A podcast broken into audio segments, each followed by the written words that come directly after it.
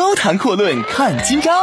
书海纵横寻珍宝，古今中外说一说，八荒四海任逍遥。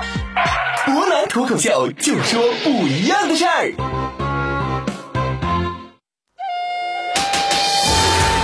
听众朋友，大家好，欢迎您收听今天的博南脱口秀。那么昨天呢，我们简单给大家讲了讲啊，《西游记》当中一个比较不太知名的妖怪啊，这位银将军，说白了呢，就是一位老虎精。我们会发现呢，这《西游记》当中作者所写的每一个妖怪，可以说都有自己的深意。那每一个妖怪的实力不一样，每一个妖怪的特点不一样，它所引申的含义自然也就是有所不同。我们很多朋友非常纳闷啊，说为什么按道理来说，百兽之王的老虎？啊，应该是他所幻化成的这个妖怪呢，实力应该是非常强悍的。但是，如果我们说遍读《西游记》这部小说的话，会发现这样一个不太让人满意的特点：老虎在小说当中的发挥，可以说让人觉得是非常非常的惊讶，同样也是非常的差劲儿。老虎成精的妖怪没有几个特别厉害的。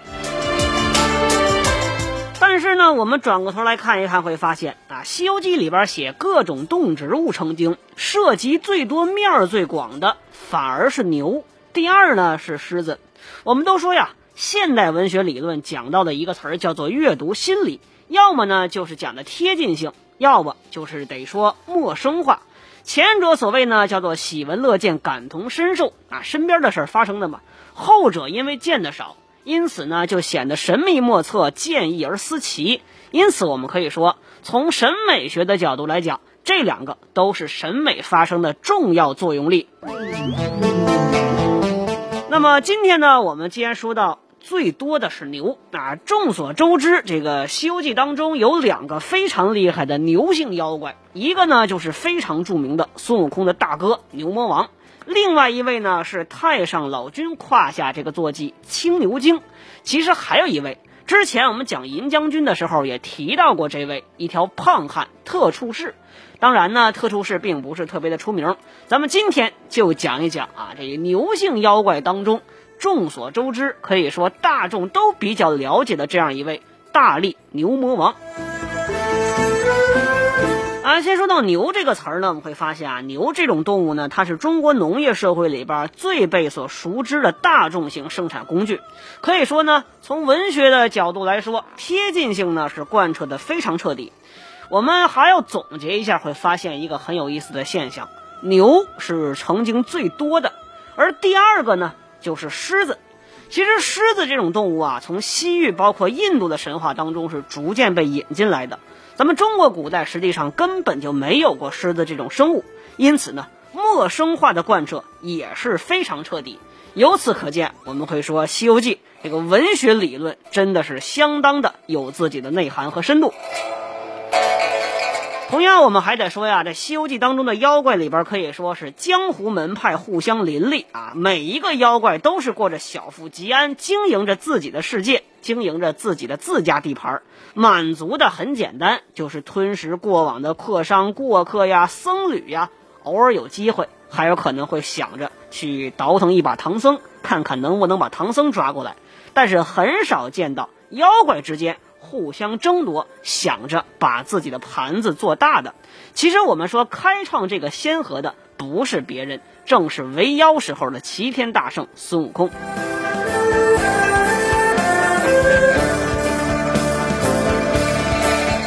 我们说呀，这种长期井水不犯河水的局面呢，乍一看非常和谐。但实际上，我们都知道，这种情理之下是没有丝毫的社群意识，也没有竞争意识，更没有互利共赢的意识，导致妖界实际上在这个时代是纷纷陷入孤立，等着天庭，包括佛界以取经为线索，重新打理人间秩序的时候，很简单，妖界的秩序就被各个击破，各路妖王最终的结果不是受招安，就是就地被击毙。我们说呀，这孙悟空早年间造反的时候呢，拉大旗扯虎皮，跟七位啊，我们说算上他自己，一共是七位豪杰好汉共同结成一个联盟，分别是牛魔王、蛟魔王、鹏魔王、狮驼王、鱼龙王、猕猴王，再加上自己美猴王七位，一共是七大圣结盟。可以说呢，这是《西游记》当中有记载的最早的强强合作的一个尝试。只不过我们得承认一点。猴子这个时候呢，虽然说神通广大、武艺高强、法力无边，但是只是初出江湖，没有半点做老大的经验。我们说呀，在跟李天王和十万天兵的第一场大战之中，我们虽然说悟空实际上是赢了，但是要发现一个很有意思的现象：花果山治下的这些独角鬼王和七十二洞妖王，这些是全部被刑讯啊，被直接抓住了。而悟空自己呢，还轻描淡写的说了一句：“捉去的头目乃是虎豹狼虫、獾鹤虎河之类的这种生物，我辈同类呢是未伤一个，你们此等何须烦恼啊？这你们这些猴子有什么样的可以烦恼的事儿呢？我们同类没有一个受伤被抓的吧？”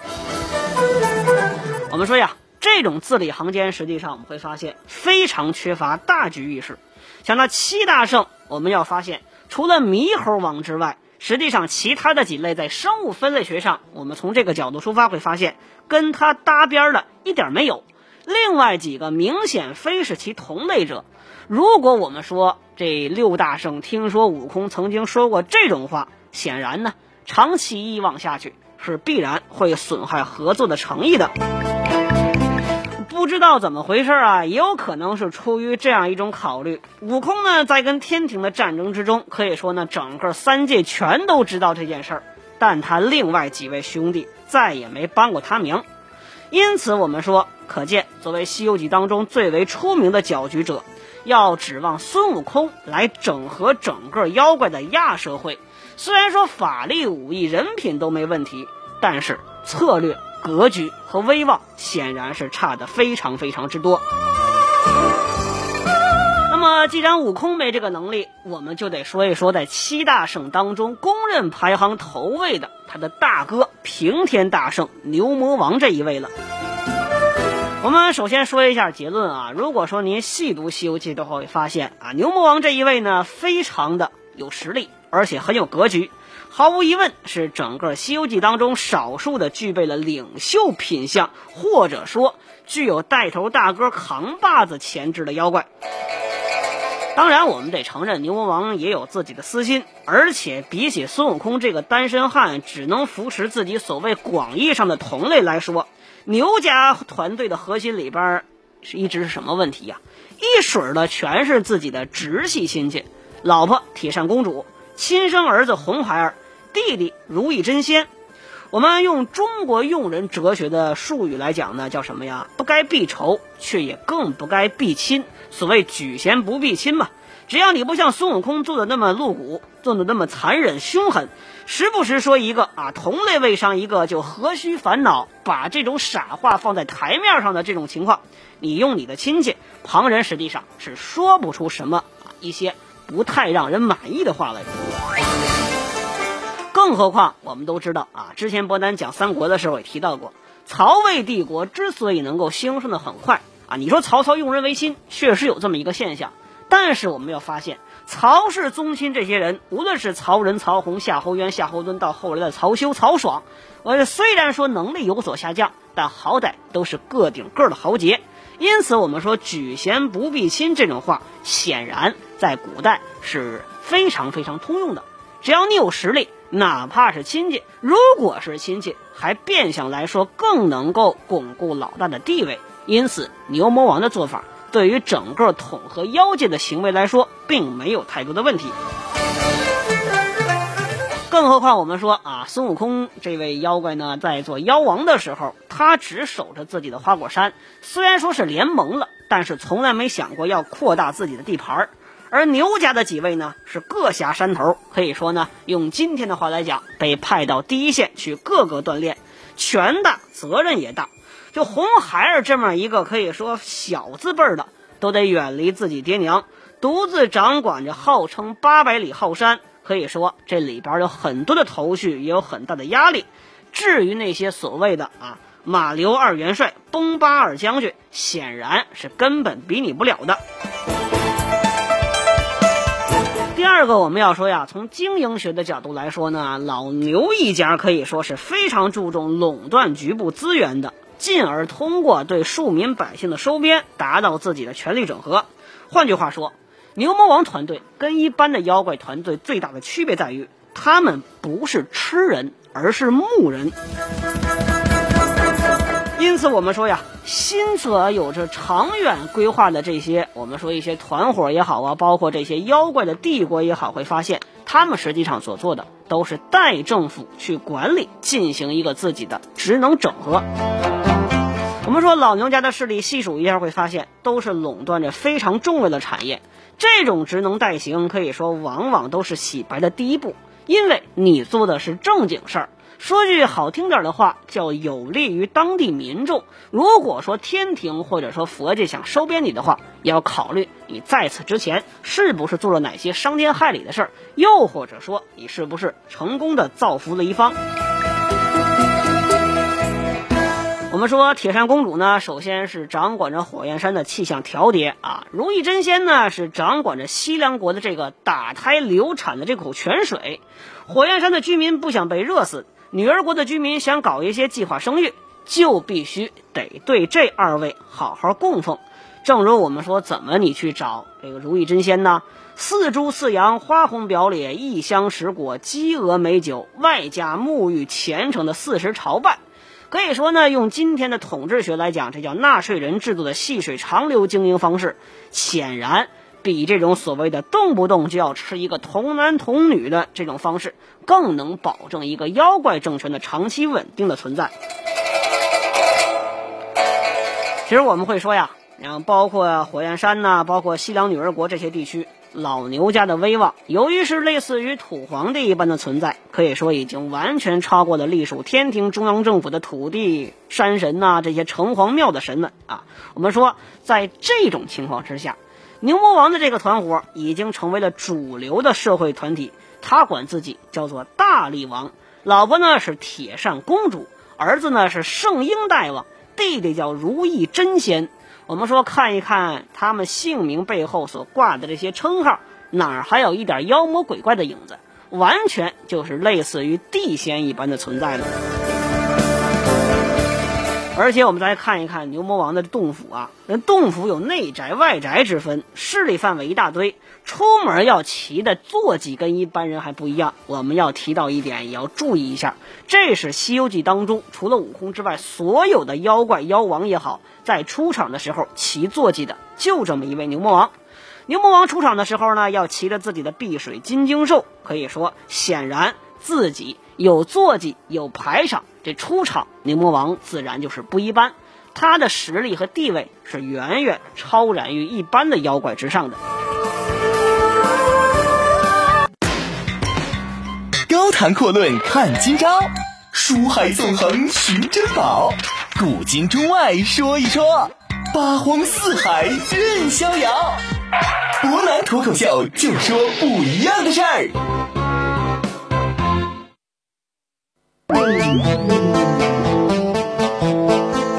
各位，欢迎回来！您现在正在收听的是博南脱口秀。那么，我们在说完牛魔王的经营思路之后，那我们说，既然号称是妖界第一妖，我们得说一说他的实力武艺到底是怎么样的。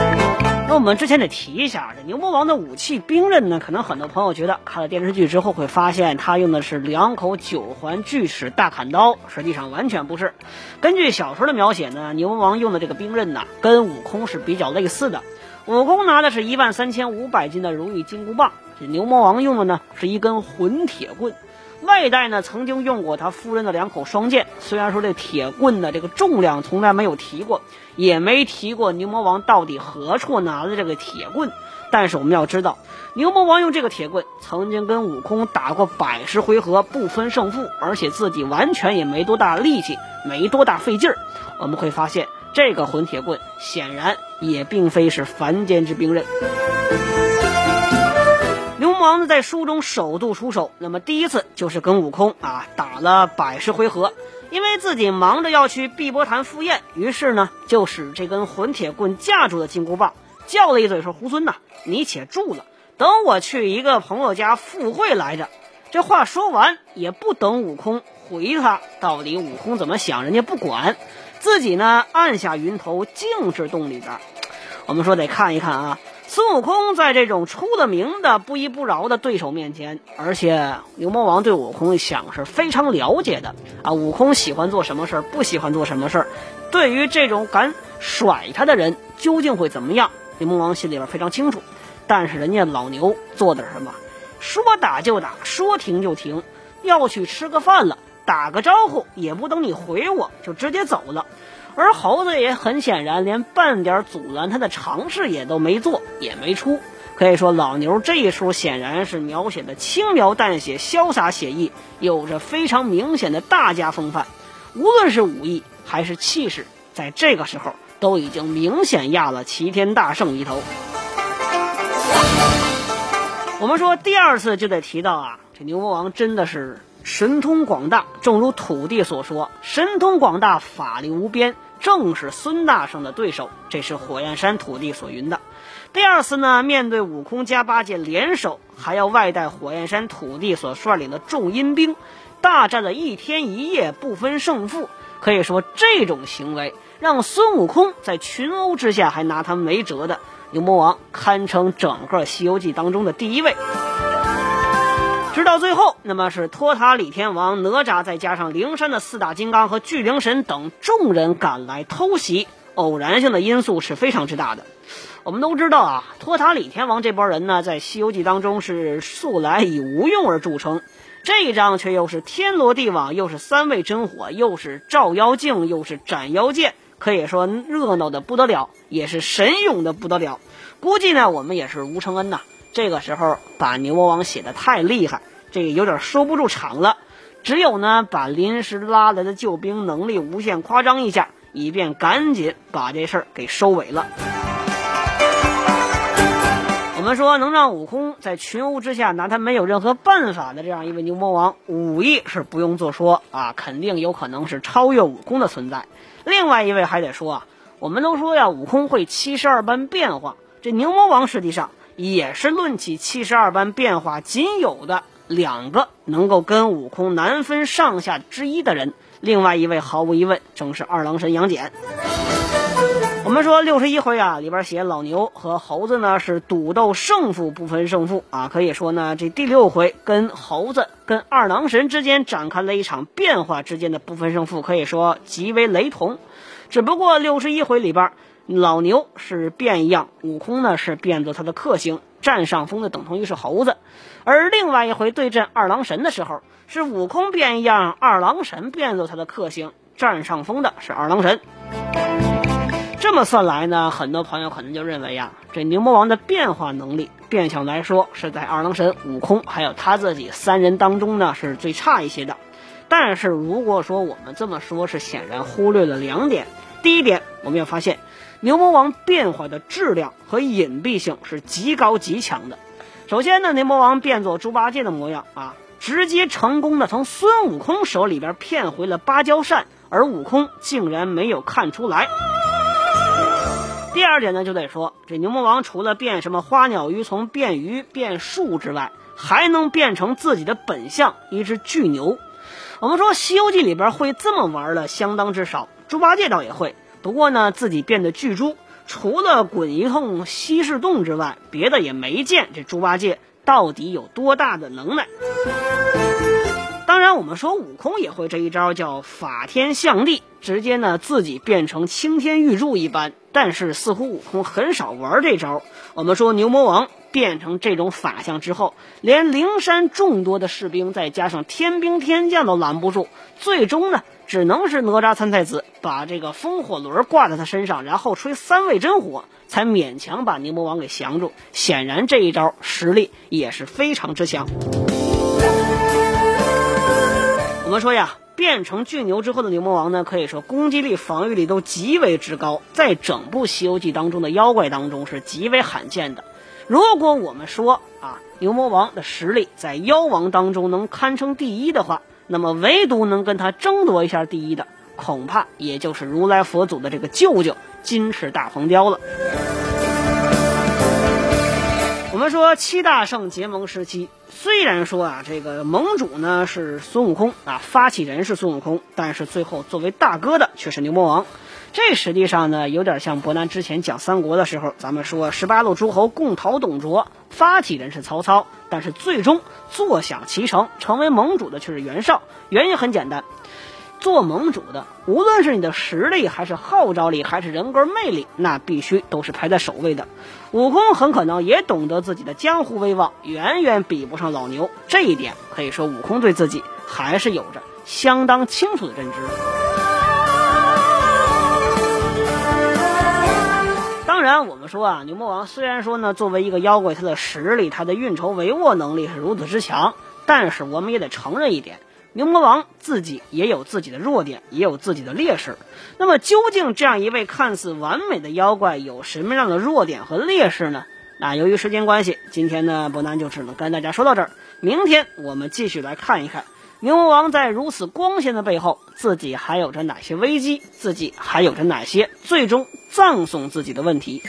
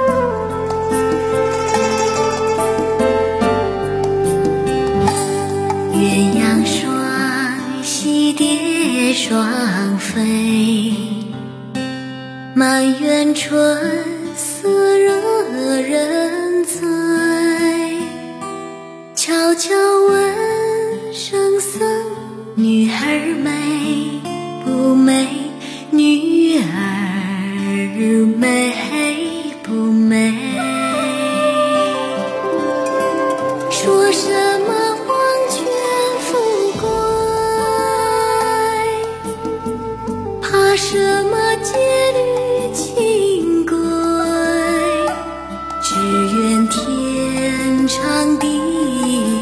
久与我一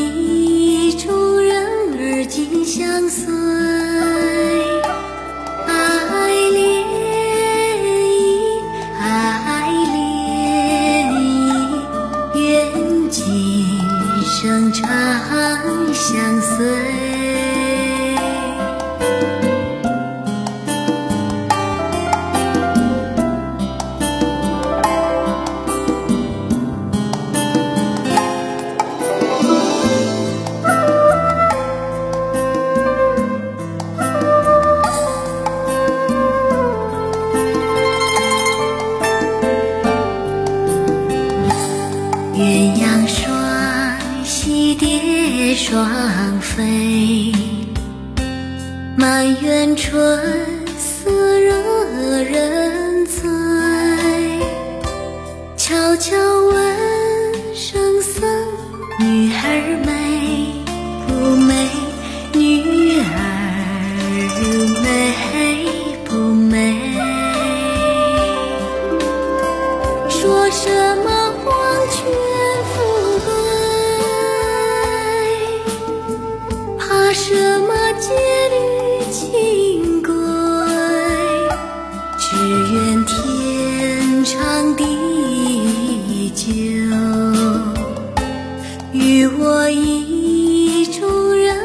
尽相思。